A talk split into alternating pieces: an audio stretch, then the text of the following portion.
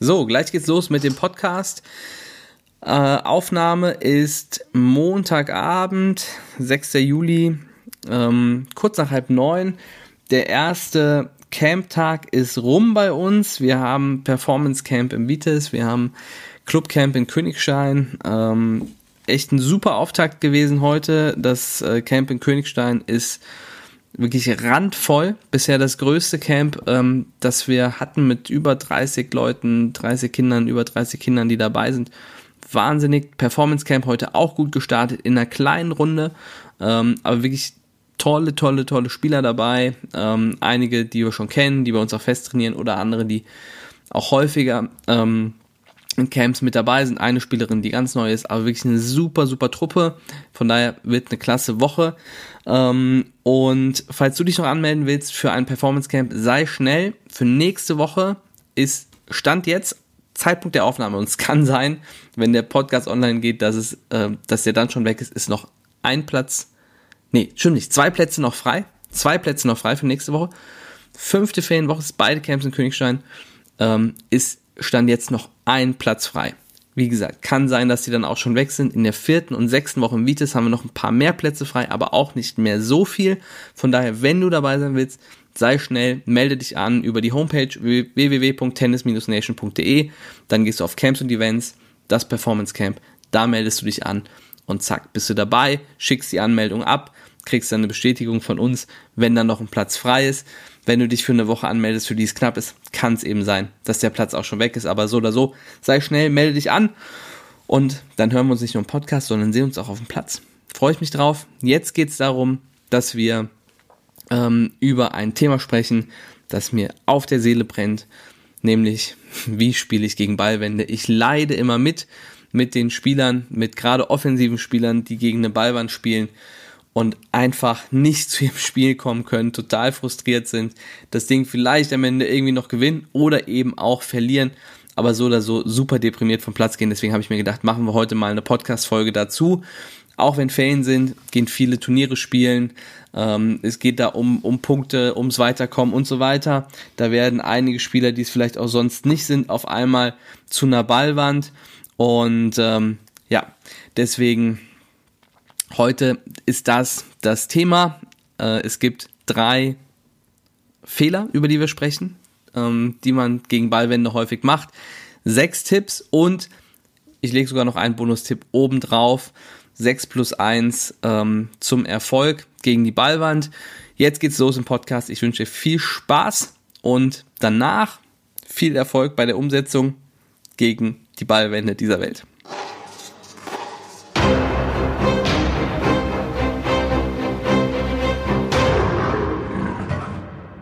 Hey Champ, das ist der Tennis Nation Podcast mit Niklas Hiort. Und heute geht's um das Thema der Ballwand, aber nicht die Ballwand, die irgendwo im Club steht, sondern die Ballwand in Form deines Gegners. Ähm, es gibt drei Fehler, die relativ häufig passieren ähm, gegen solche Gegner, gegen solche Ballwände. Und ähm, über die sprechen wir heute aber ich gebe dir natürlich auch Tipps an die Hand, ähm, sechs an der Zahl, sechs Tipps, wie du gegen einen Gegner, der eine richtige Ballwand ist, bestmöglich spielen und äh, dein Spiel trotzdem durchbringen und durchsetzen kannst. Vielleicht erstmal so ein bisschen vorab. Ähm, ich habe das immer gehasst wie die Pest. Ich weiß nicht, wie es dir geht. Ähm, vielleicht hört auch die ein oder andere Ballwand gerade zu, aber ich habe es immer gehasst wie die Pest gegen solche Ballwände zu spielen und irgendwie hatte ich auch mal eine Phase, da hatte ich irgendwie das Gefühl, dass ich immer den ge gefunden habe, der ähm, auf der Rückhand nur slisen konnte und, ähm, und immer nur äh, gelaufen ist wie ein Hase.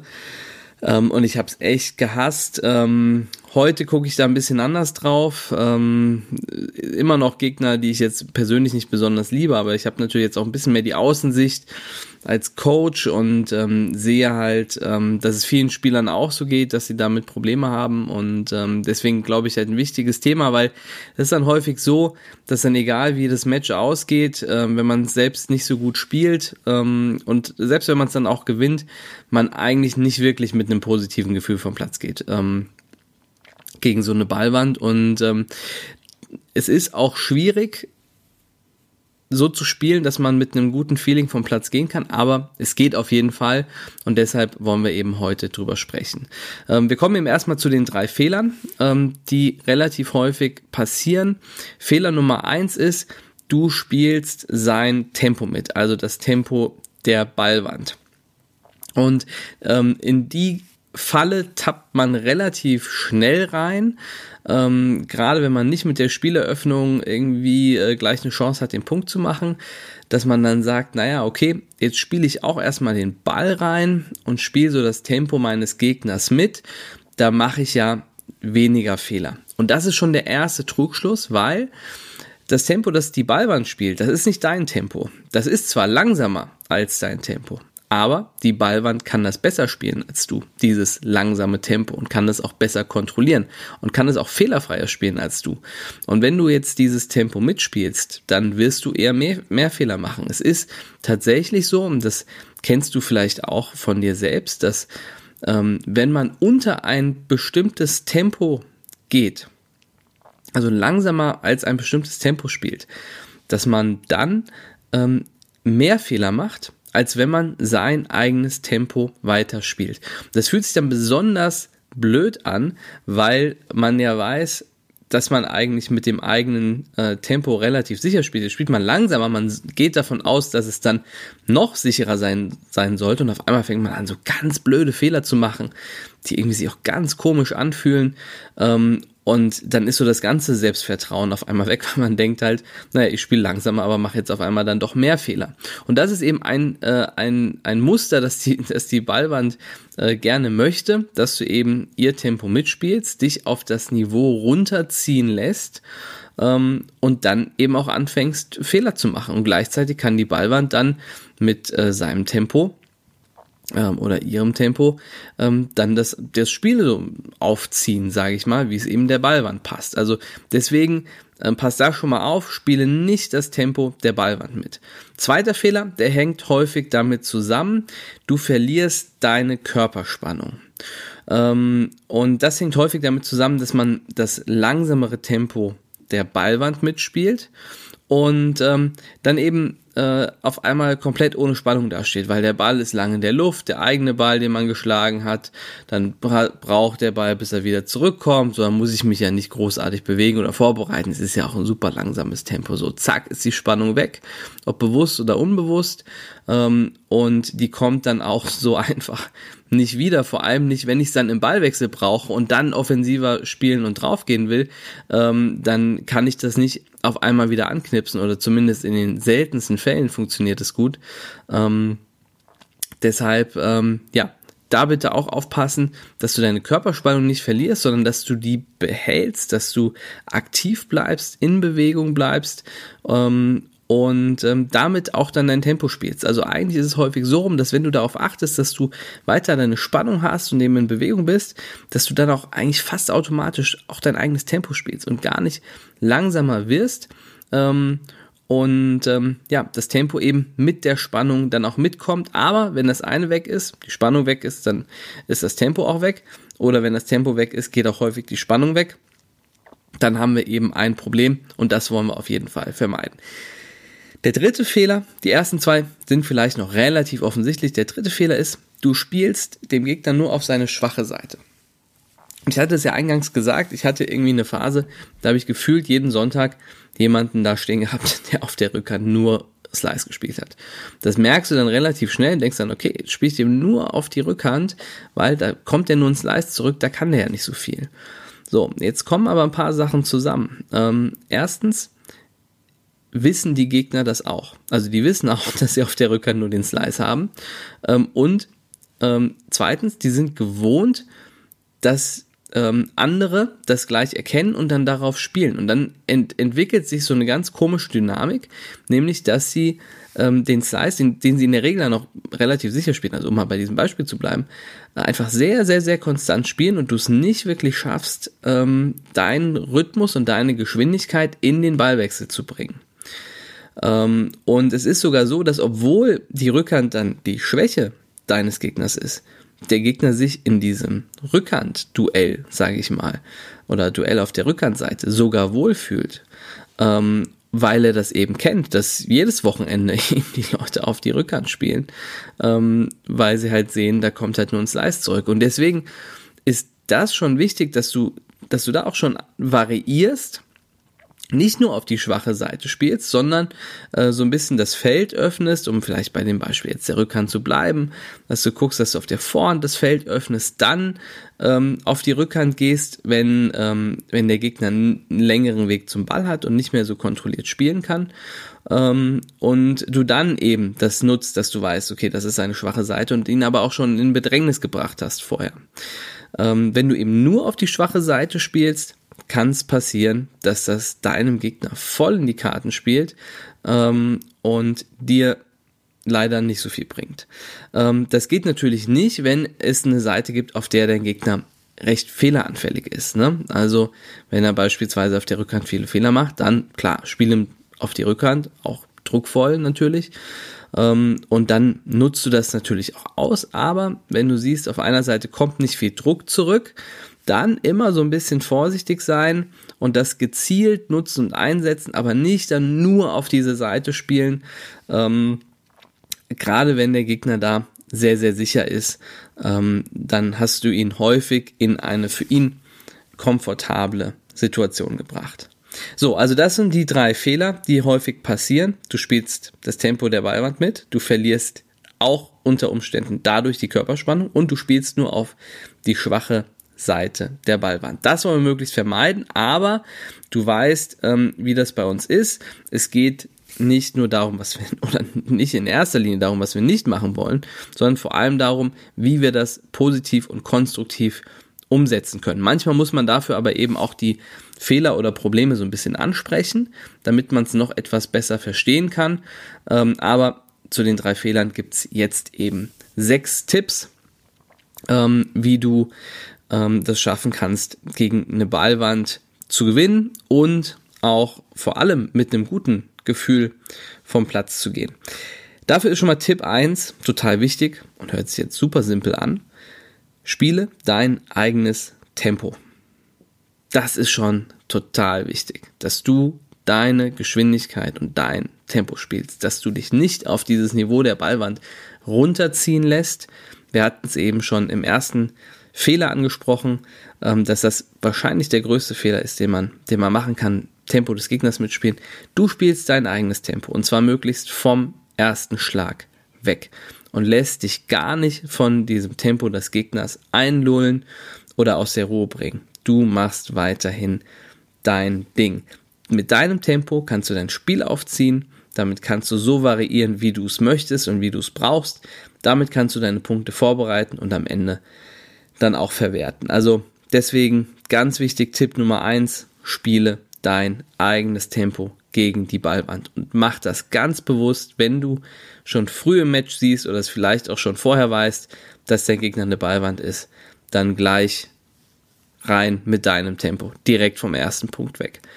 Ähm, oder eben, wenn du es am Anfang des Matches siehst, dann auch sofort ähm, weiterspielen und hab da auch deine Konzentration und deinen Fokus drauf, dass du auch nicht irgendwie unbewusst dann dahin kommst, das Tempo der Ballwand mitzuspielen. Tipp Nummer zwei, passt zu Fehler Nummer zwei, halte deine Spannung. Ganz wichtig. Wir hatten schon drüber gesprochen. Dein Tempo hängt auch an deiner Spannung, deiner Körperspannung, deiner Körpersprache. Guck, dass sie positiv ist, dass du eben die Energie auf dem Platz hast und dann wirst du es auch leicht haben, dein eigenes Tempo zu spielen.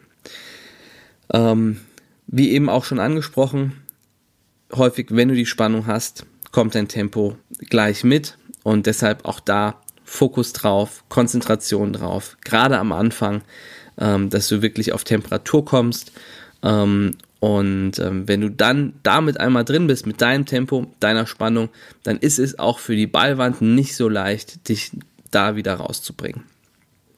Dritter Tipp, nutze die Schwächen deines Gegners klug.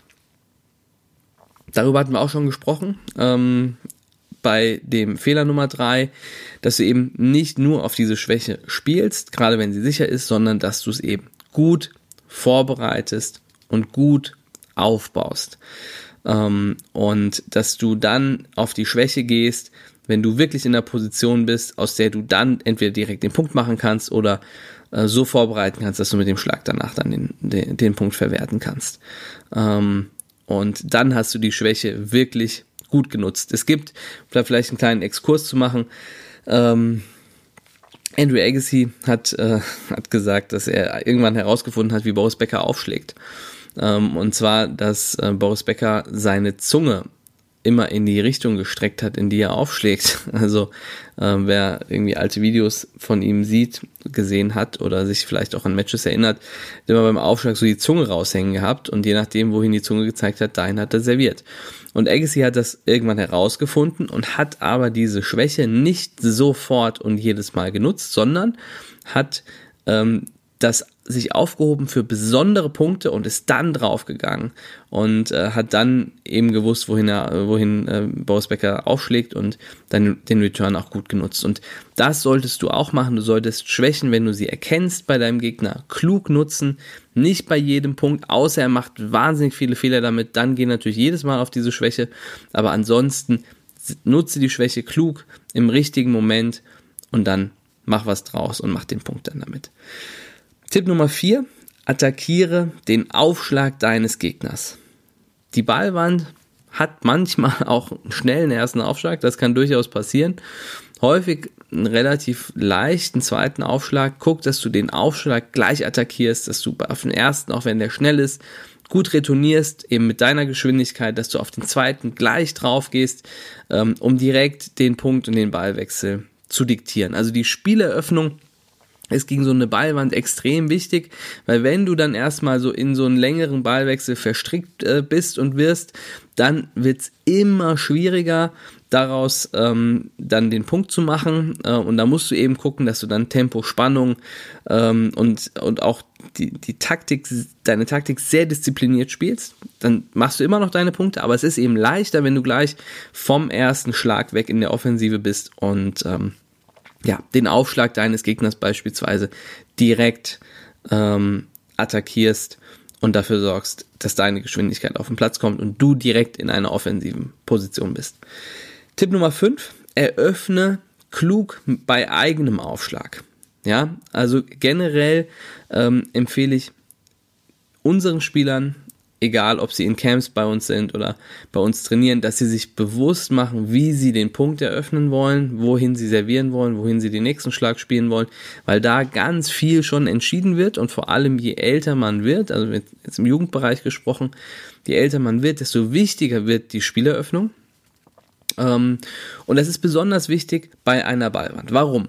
Viele denken jetzt, ich spiele gegen eine Ballwand, da muss ich ja nur den Aufschlag ins Feld bringen und dann fange ich an. Ja, aber wenn du es eben schaffst, mit eigenem Aufschlag schon gleich taktisch so zu eröffnen, dass der Gegner unter Druck kommt und auch dieses lange, vielleicht rein, reingurken, was die Ballwand gerne macht, nicht aufziehen kann, sondern gleich schon so unter Druck ist, dass die, dass es, dass die Ballwand unkontrolliert ähm, in unkont aus unkontrollierten Positionen, in unkontrollierten Situationen ähm, spielen muss, dann ähm, ist das ist das für dich nur gut. Also ist das für dich nur gut, nur positiv und dann läuft eben der Punkt auch so, wie du das möchtest.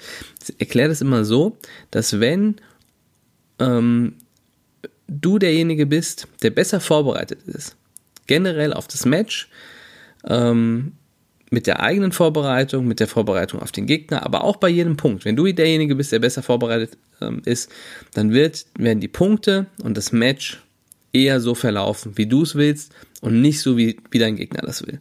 Und ähm, deshalb nimm dir schon bewusst vor, wie du eröffnen möchtest und dann eröffne eben klug ähm, bei eigenem Aufschlag. Spielst zum Beispiel ein großes V, Aufschlag nach außen, dann direkt den Folgeschlag auf die andere Seite. Das wäre beispielsweise von rechts, wenn du weißt, Rückhand ist eine Schwäche. Eine super Variante, dass du eben nach außen, ne, wenn du nach außen servierst von rechts, auf die, äh, in die, auf die Vorhand ähm, deines Gegners und dann in die Rückhandecke spielst, hat er einen weiten Weg hin und dann bist du eigentlich schon super im Ballwechsel drin, machst vielleicht damit schon gleich den Punkt oder eben danach. Also klug eröffnen bei eigenem Aufschlag, mach dir Gedanken darüber, denk nicht, ja, ist ja egal, ich muss den nur ins Feld bringen, weil der tut mir ja nicht weh, sondern nutze den Aufschlag zu deinem Vorteil, damit der Punkt eben so läuft, wie du das willst. Tipp Nummer 6, gehe vor ans Netz. Ähm, das vor allem, wenn du es jetzt nicht geschafft hast, oder aber auch zum Teil, wenn du es geschafft hast, mit dem Aufschlag ähm, und dem Return in eine Offensive zu kommen, kannst du auch gerne äh, relativ schnell ans Netz gehen, wenn du da eine gute Position äh, kriegst. Aber auch im Laufe des Ballwechsels, ja. Ähm, die Ballwand will immer wieder versuchen, das Tempo zu verschleppen und wenn du eine gute Situation hast, geh ruhig vor, musst halt aufpassen, ähm, wenn es ähm, vielleicht nicht der richtige Moment ist und die Ballwand noch zu kontrolliert spielen und ähm, reagieren kann, ähm, dann kannst du natürlich in Lob laufen, da musst du immer aufpassen. Ähm, die Ballwand wird in der Regel dich nicht so gut passieren können. Ähm, aber auf den Lob musst du so ein bisschen achten.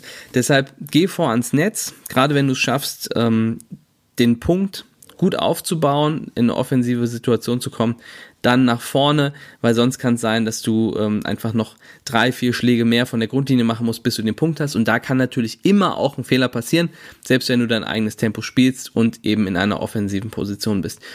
Ähm, auch dann eben ans Netz gehen, um den Punkt schneller zu beenden ähm, und nicht nochmal, nochmal und nochmal draufgehen zu müssen, bis du dann den Punkt am Ende hast.